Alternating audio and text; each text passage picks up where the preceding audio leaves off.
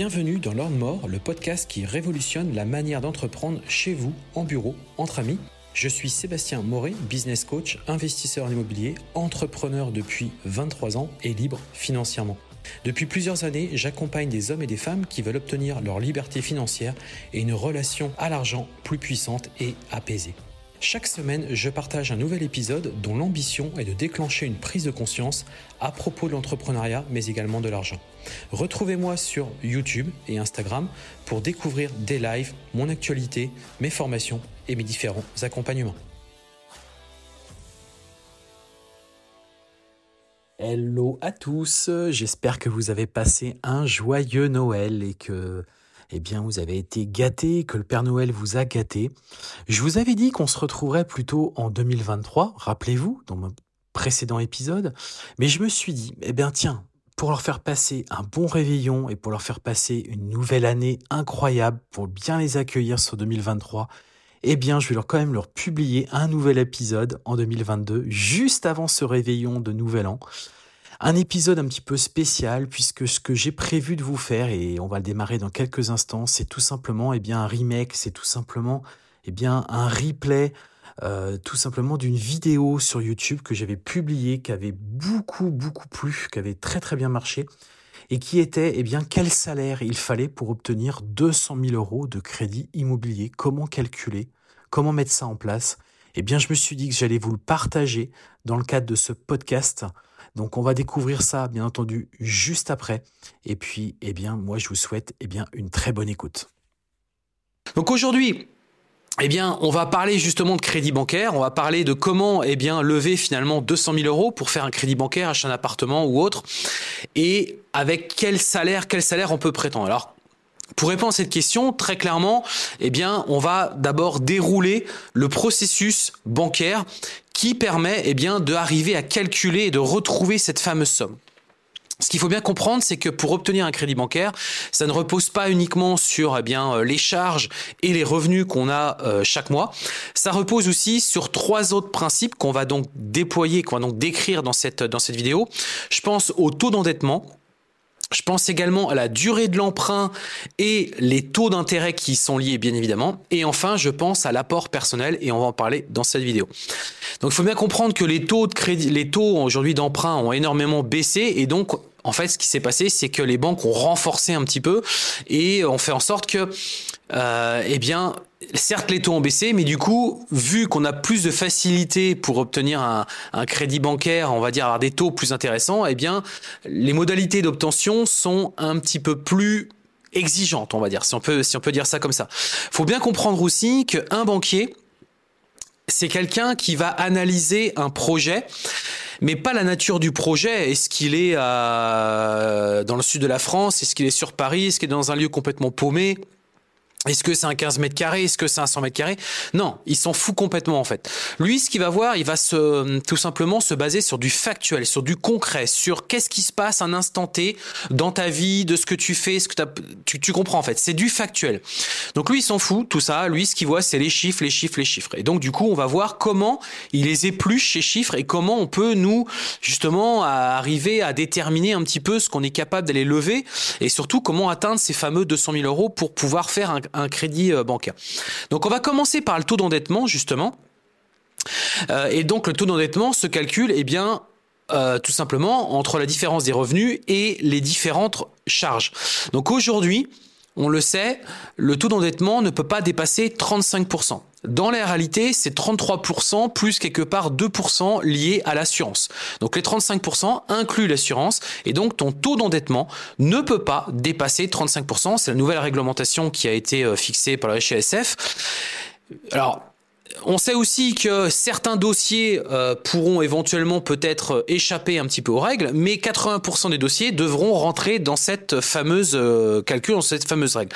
Alors comment on calcule les revenus? Les revenus, tout simplement, sont composés des salaires, hein, premièrement, donc les salaires de ton foyer, Les revenus locatifs, donc si tu as déjà des biens immobiliers, bon, on va prendre en considération les différents revenus locatifs. Et puis aussi, eh bien, on va prendre en considération tout ce qui est lié, eh bien, au tout ce qui est commission et tout ce qui est lié finalement aux primes exceptionnelles que tu peux avoir, notamment si tu es commercial ou si tu es directeur d'un magasin, etc., etc. Mais les banques vont surtout retenir le caractère, euh, on va dire régulier. C'est-à-dire que si c'est effectivement des commissions ou des euh, euh, des choses qui viennent régulièrement chaque année, eh bien, les banques vont le retenir. Alors, ce qu'il faut savoir, c'est que les banques ont adapté un petit peu et se sont adaptées à la situation actuelle puisque la situation actuelle fait que euh, bah du coup c'est ils ont les règles ont été renforcées hein, par le, le, euh, donc euh, l'autorité qui régule tout ça. Du coup ce qui s'est passé c'est que notamment les revenus locatifs auparavant on retenait que 70% on te rappelle la règle des 70% aujourd'hui cette règle pour ça alors pas toutes les banques mais certaines banques pour venir un petit peu compenser ce qui est en train de se passer ont relevé. Donc on définit que finalement c'est plus 70% mais 90% des revenus locatifs qu'on va tirer. Donc ça, c'est plutôt cool pour nous. Et aussi pour tous ceux, par exemple, qui, euh, qui sont commerciaux ou qui sont directeurs magasins et qui ont des primes régulières, généralement, ils retenaient que 50% des sommes qui étaient versées. Aujourd'hui, ils vont jusqu'à 90%.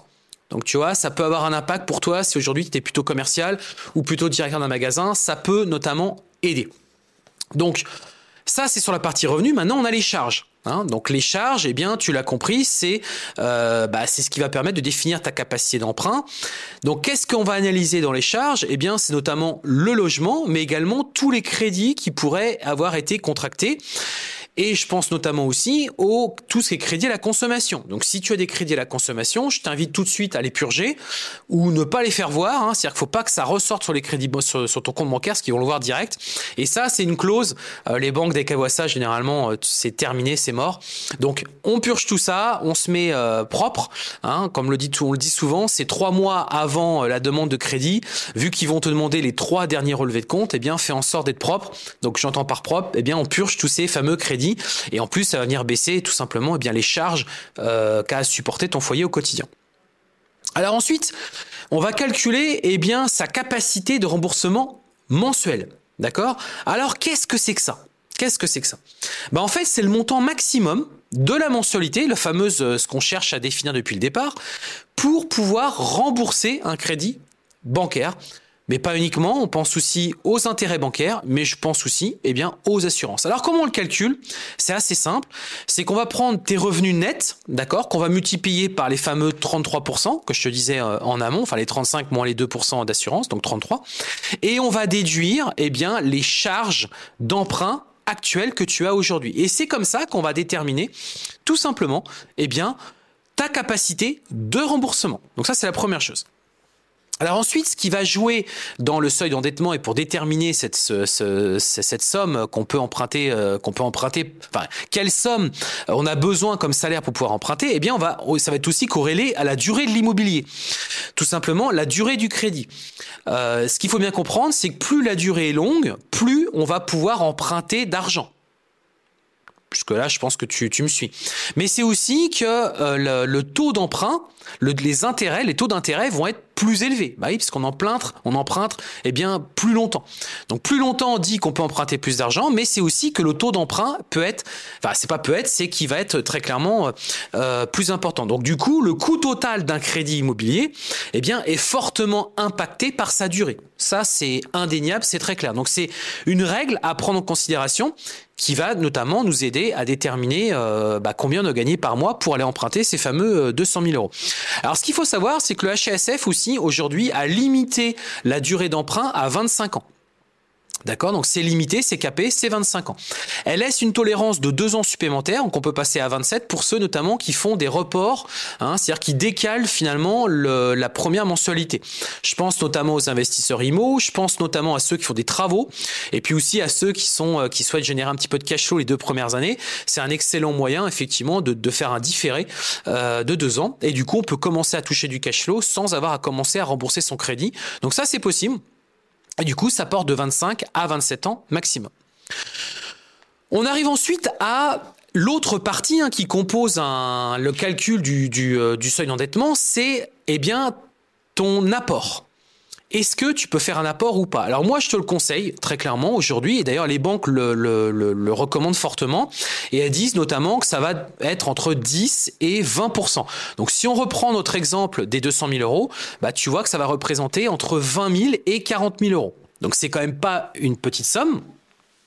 Mais c'est surtout qu'aujourd'hui, certaines personnes te diront que non, non, on peut toujours emprunter à 110%, euh, pas besoin de ça, etc. Dans les faits, euh, peut-être oui, certaines personnes ont des situations particulières qui font que c'est OK, mais dans les faits, la majorité des personnes vont devoir faire un apport. Tout simplement parce que les banques ne veulent plus trop financer à 110%, elles aiment bien financer à 100%. Ce que je veux dire par là, c'est qu'elles aiment bien que tu apportes ce qui correspond notamment aux frais notaires, aux frais d'agence. Ils veulent pas financer ce genre de choses. Hein. c'est un peu comme dans une entreprise, les banques n'aiment pas trop finalement financer les fonds de roulement. Euh, elles financent du concret, du dur, l'achat de machines, l'achat d'ordinateurs, l'achat de bureaux. Mais dès que c'est du fonds de roulement, c'est pas du palpable. C'est comme les frais notaires ou les, euh, frais, les frais d'agence, c'est pas du palpable et ça risque de ne pas les intéresser. Donc, les banques recommandent fortement un apport c'est aussi que c'est une manière pour elle de vérifier finalement à quel niveau, à quelle hauteur tu es impliqué dans ton projet. Parce que bien évidemment, si tu commences à mettre de l'apport dans ton crédit bancaire, ça veut dire que tu es tu, comprends en fait, tu as mis de l'argent, donc ça veut dire que tu crois au projet. Hein, c'est un peu la même chose d'ailleurs dans, dans l'entrepreneuriat. Les banques aiment bien qu'on mette des apports parce que du coup ça démontre qu'on est euh, qu'on est a priori investi et qu'on croit dans le projet. Bah là c'est un petit peu la même chose.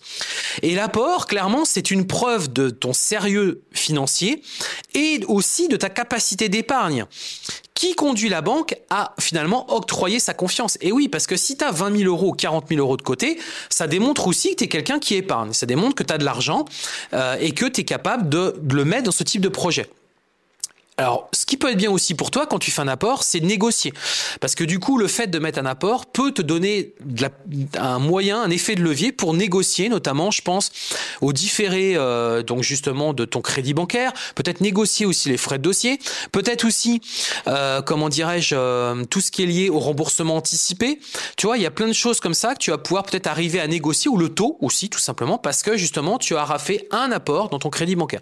Donc, c'est quand même une chose, à mon chance, qui peut être relativement euh, intéressante. Alors on arrive enfin, et euh, c'est la dernière partie, et je pense que c'est celle-ci qui t'intéresse le plus, c'est combien, combien il faut pour pouvoir emprunter et lever 200 000 euros à la banque. Donc j'ai fait des petits calculs assez rapides.